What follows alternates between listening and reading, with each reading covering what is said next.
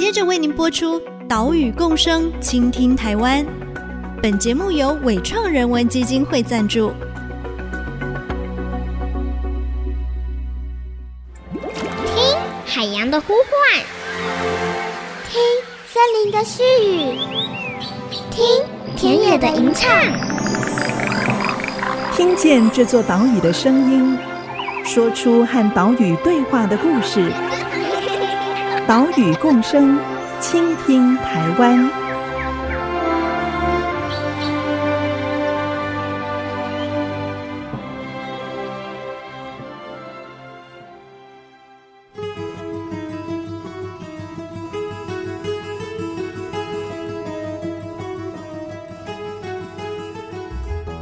倾听岛屿的声音，挖掘环境的故事。大家好，欢迎来到岛屿共生，倾听台湾。我是袁长杰。我们的节目是在 IC 之音 FM 九七点五播出，每个礼拜三上午七点半首播。我们也把节目音档上传到 Apple Podcast、Google Podcast、Spotify 以及 KKBox。请使用这些线上平台的朋友，记得要订阅节目哦。我们在先前两个礼拜的节目中，带大家走访了鳌鼓湿地，这是位于嘉义县西北边东石乡的湿地。如果我们再往南走，来到布袋镇，这里也有生态非常丰富的湿地，而且呢是以往的布袋盐田废晒之后演变成的湿地环境。而且听说近年在新年数鸟嘉年华当中，布袋样区这边的鸟只数量都是第一名。究竟为什么这一片布袋盐田湿地会吸引这么多鸟类栖息呢？还有这片湿地又面临到哪一些隐忧呢？今天我们就跟着高雄市野鸟学会布袋盐田专案经理邱彩绸，走进这一片广阔的湿地。现在呢，我们来到的地点是布袋盐田第十区。现在在我身边的是高雄鸟会的专案经理邱彩绸。彩绸您好，您好。这边是第十区盐田嘛？也是高雄鸟会所认养的布袋盐田当中的一个区块。可不可以先请彩绸为大家介绍一下这个第十区盐田它的前身今世？好。嗯，布袋石区盐田是我们第一期跟国有财产署认养的第一个场域。嗯、那总共有六笔地号，九十一公顷。嗯，那当时候认养这个区块，其实是我最不熟悉的一块盐田。哦，因为我的家离六七区比较近，然后这里比较靠近海边，哦、所以从我家到这里基本上有一段距离，哦、我对这里完全不认识。那为了啊，盐田湿地的生态，我就开始去认识这里的水路。嗯，那透过地图，我们现在所站的这个地方，就是早期盐田的铁路。哦，现在高起来的这一条看起来有点笔直哈，这一条是以前的铁路。对，它一直往北走，走到尽头有一个枪楼，啊、那就是盐田。哦、对，盐业建筑一构枪楼、嗯、就在我们的尽头。彩绸是布袋人，曾经到都市打拼，但是终究还是被故乡召唤，回到布袋。他带领我们到布袋的第十区盐田，在废晒的盐田里面，我们看到了一道稍微高耸起来的土条，这个是台盐拆完了盐业铁路之后所留下的痕迹。而远方六角造型的枪楼是红砖水泥碉堡建筑。可以说见证了台湾盐业的发展，但是建筑损坏严重，需要保存。从这片盐田也可以看出整个布袋盐业的发展历史。布袋这十个生产区，它都在二战期间开辟。也就是大概一九三八到一九四五年这个期间开辟的。那它开辟的主要作用是，当时候的二战需要大量的呃工业用盐来提炼锈，是哈，所以这十块是在那个时期所开辟的。那我们现在站的这个石区盐田比较不一样的地方是，它不是一般的土盘盐田，它是瓦盘盐田。哦、所以你看，哦、对，你看在我们站的这个铁路的两侧，是可以看到由人工去编织的一块一块拼贴出来的瓦盘。那些红砖色的，是用瓮瓦敲碎之后，一块一块去把它铺平，嗯，然后作为一个盐结晶的地方。是瓦盘的这个结晶速度比较快，对不对？对，对，对，它的结晶时间大概只要十五天，跟土盘相较来讲，可以节省半个月的时间，两个礼拜左右。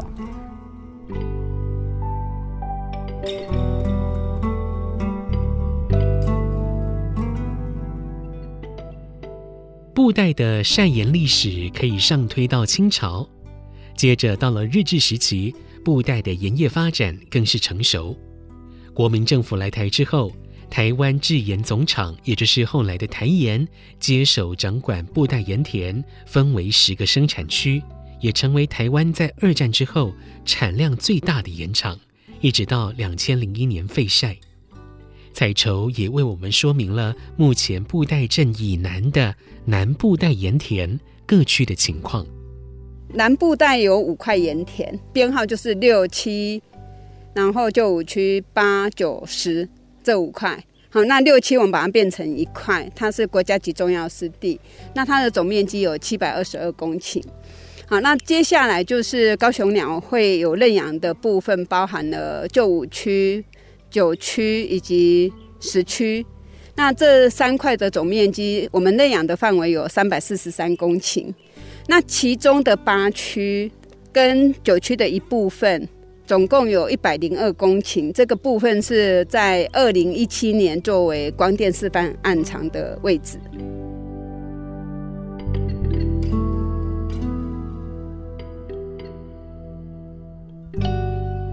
废晒多年的闲置盐场，因为雨水经年累月冲蚀淡化，加上地层下陷，在自然掩替之下，就吸引了许多的候鸟、留鸟来这边栖息觅食，成为一片湿地乐园。高雄鸟会布袋盐田专案助理林坤慧就带我们来到了以往第六区，现在是布袋湿地生态园区。我们来这边赏鸟。那现在我们带大家来到这边是布袋湿地生态园区，那它是我们现在在带赏鸟的时候最适合带民众来观察的一个地点。那布袋盐田这边，它其实它是全台湾哦冬候鸟数量最丰富的地方，每年都有做那个新年数鸟嘉年华。布袋盐田它是全台湾所有样区当中，它是鸟只数量最多的地方。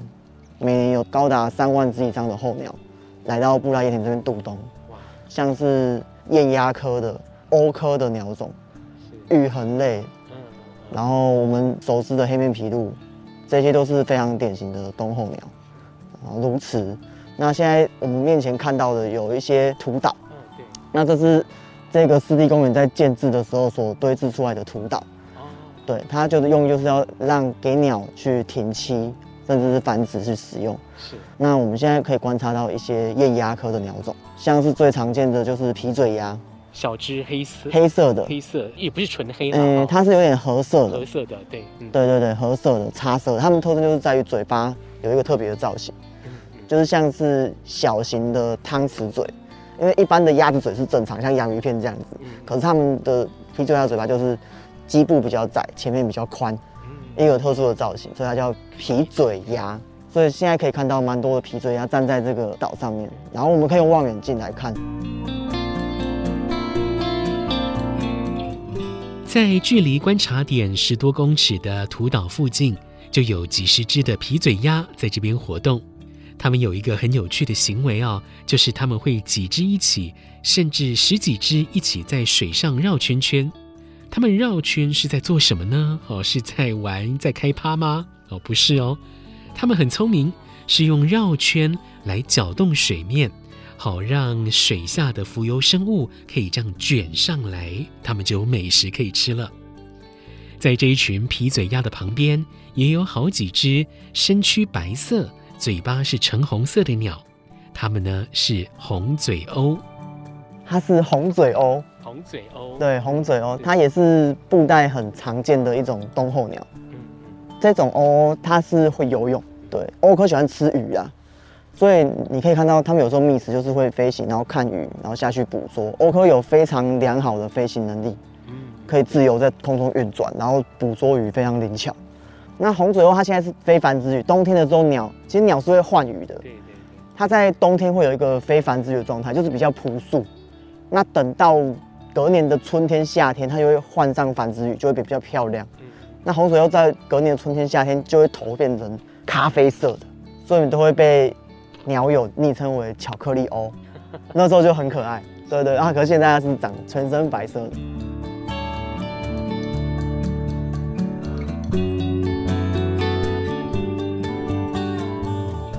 这一片布袋湿地生态园区规划了四大池区，营造出森林、草泽、水域不一样的栖地环境。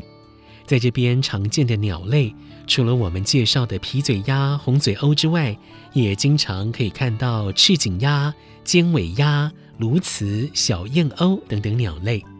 南部带盐田各区常见的鸟类都有差异，加上了数量非常多。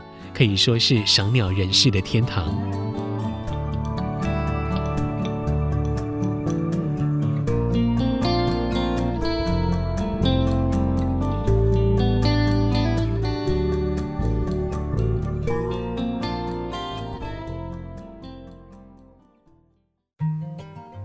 我们现在站的这个地方哦，你看前面一片浅水滩，比较浅的完全没有水的地方，这就以前晒盐。结晶池哦，结晶池对，结晶池的地势比较高，嗯，所以现在这个季节没有水，所以就形成了裸滩。好，嗯，那再往左边一看，水域比较深，这是晒盐时期的蒸发池。蒸发池就有分大小蒸发池，所以它的高层梯度会不一样。IC 之音 FM 九七点五，欢迎回来，岛屿共生，倾听台湾，我是袁长杰。今天的节目带你到布袋盐田湿地来赏鸟。刚刚我们造访的是布袋湿地生态园区，而现在我们跟着高雄鸟会布袋盐田专案经理邱彩绸，来到了七区盐田南边的新层运动公园来观察候鸟。这里鸟况非常好，而且呢，很明显的可以看到右侧与左侧的湿地水深是不一样的。啊，也就吸引了不同的鸟类。像我们前面看到的这个结晶池，有一些地方已经没有水，有一些地方是土壤含着水，那它就很适合这些小型鷸鴴类来觅食跟栖息。你看那个图上面一颗一颗，在地人工头胶啊，哎，东方环颈痕，它就趴在上面做休息，然后含水的土壤就有金斑痕在那里觅食。好，那我们再看看左边这个有水、水域比较深的，就会有黑面琵鹭或是鹭鸶科的这一些长脚的水鸟，它可以来栖息使用。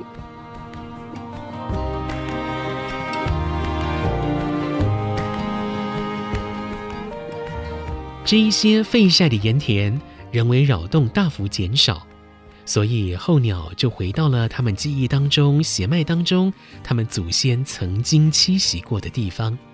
加上了盐田的环境，大小蒸发池还有结晶池是有不同深度的，所以各种鸟类都可以在这里找到他们喜欢的环境，也因此每年就吸引了许多冬候鸟来这边栖息。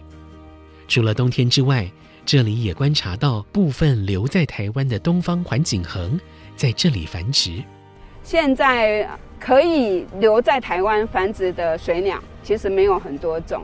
那在布袋这样的环境里面，哦，你现在可以听得到那个叫声，就是东方环颈鴴的叫声，那是一个求偶的叫声。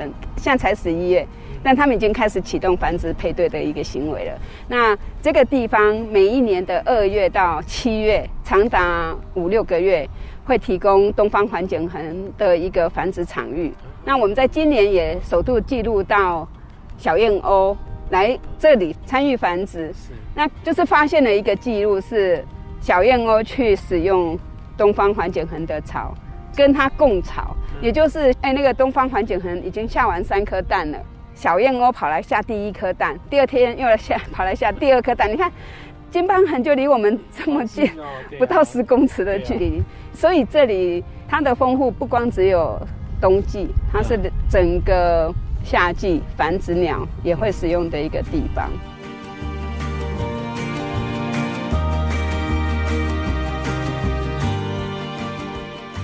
来到布袋盐田湿地，真的是可以感受到大自然的生意盎然。在采访的过程中，偶尔可以看到一群黑面琵鹭，一边鸣叫，一边从空中飞过；或者是看到它们就在马路不远处在觅食，哦，摇头晃脑的模样，十分逗趣可爱。还有傍晚时候，这一些鸟类在夕阳晚霞映衬的湿地点缀出美丽的剪影，这一些风景都让人赞叹。也因此，为了守护这片湿地。高雄鸟会就认养了布袋盐田湿地的旧五区、九区跟十区，总共三百四十三公顷的面积。希望说，透过认养土地、环境巡查，还有生态调查、栖地改善、推广教育，可以让大家更认识这片布袋盐田湿地。专案助理林坤慧就跟我们说明了高雄鸟会例行的环境巡查工作。我们目前做的工作比较基本的就是巡查盐田。我们每个礼拜会排一次到两次的盐田巡查。那盐田巡查主要就是观察水位跟鸟况的部分。像我们有插水池，那就是观察水位的变化，然后观察周围渔民啊跟这个盐田的操作的关系的方法，然后鸟怎么去利用，看是觅食或停栖。那其实盐田很多地方都被清到垃圾，如你所见，所以我们小型的垃圾我们自己清理，大型的废弃物的话，我们会跟嘉义县政府的委外单位一起来合作进行清运。然后再就是一些，比如说观察到一些呃死鱼，因为像一些气温变化大的时候，就会有一些鱼类暴毙。那这边很多黑面琵鹭，冬天的时候，所以黑面琵鹭它如果吃到死鱼，肉毒杆菌中毒的状况是比较多，就会造成它一些伤亡。那所以我们有发现到这些环境的变化状况，有有一些地方需要处理的话，就要紧急去处理，去通知。像今天这几天有发现到九区有比较多的死鱼出现，所以聚集了很多鹭鸶科的鸟种。那我们今天就有通知嘉义县政府的委委外单位处理，避免黑面琵鹭伤亡跟其他候鸟伤亡这样子。环境巡查跟鸟类调查是认养湿地的基本工作。透过这些巡查调查结果，不只可以及时的了解湿地状况，更可以长期累积数据，进行后续的科学分析。另外，高雄鸟会也跟在地学校合作，进行生态保育相关课程，并且举办定点赏鸟活动。我们每个月啦都会进行那个赏鸟推广，每个月一次，开放让民众报名，免费参加。然后带大家进来布袋盐田湿地赏鸟，因为其实你要真的把这边推出去，就是要让大家看到这边的美好。因为很多东西都是只有我们在地巡查，然后在这边关心的人才看得到。那其实我们透过这几年，我们每个月都会带一次赏鸟活动嘛，带民众来真的去湿地公园观察雁鸭、观察鸟，他们就知道说，哦，原来这边的湿地是真的孕育了很多很多的候鸟生态。然后未来也希望做一些小旅行，比如赏鸟的行程，然后住宿、吃什么东西，真的要把这个生态观光的旅程能够推起来的话，在地的人应该就比较能够感受到湿地所带来的价值是。像最近很多黑面琵鹭来，所以其实我们最近可以看到很多的呃赏鸟人，他们就特地来布袋盐田湿地观察黑面琵鹭。其实可以看到这个候鸟的魅力其实是是蛮大的。那如果真的可以打出一个知名度，然后做出一个生态观光的路线，那是可以让在地的观光业者、民宿啊、一些餐厅啊，能够透过候鸟带来给他一些更多的那个价值啊。透过不同的活动，高雄鸟会让更多人、让更多大人还有孩子了解布袋盐田湿地保育的价值，还有它的意义。另外，为了让湿地有更好的守护，高雄鸟会从二零二零年开始招募保育志工，并且培养公民来参与生态调查的能力。哎，我们做的一个课程是九天四十五小时，哈，包含就是一些鸟类生态的认识，然后盐田文化的认识。然后去红树林踏查，到湿地去观察鸟类。对，那就是要培训一批盐田湿地的志工，因为其实我们现在布袋高雄鸟会只有三位的人力，三位要护管巡护三百四十三公顷的范围，真的还蛮大的。那我们也是希望能够培训一批盐田湿地的保育志工来协助我们的工作，比如说在进行一些巡守巡查。那如果说湿地志工能够来协助的话，那就是一个学习，也是一个能够守护自己湿地的方式。那再就是一些生态推广的时候，比如说赏鸟解说的时候，我们如果说志工能够做一个解说的角色，那也是能够把这样的生态去推广给更多人知道。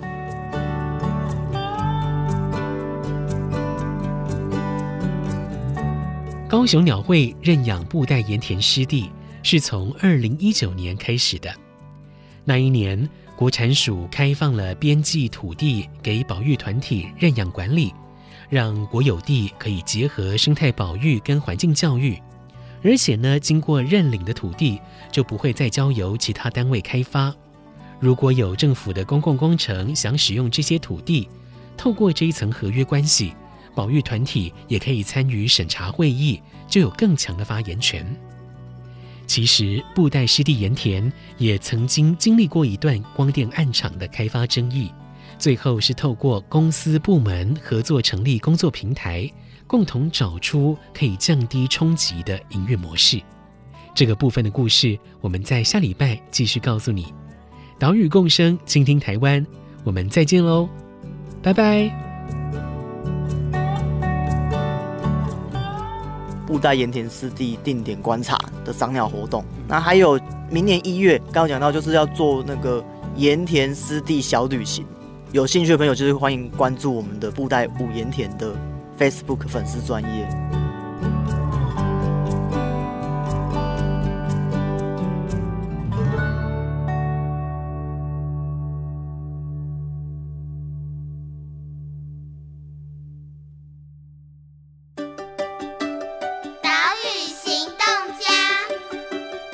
是高雄市野鸟学会专案计划助理林坤慧。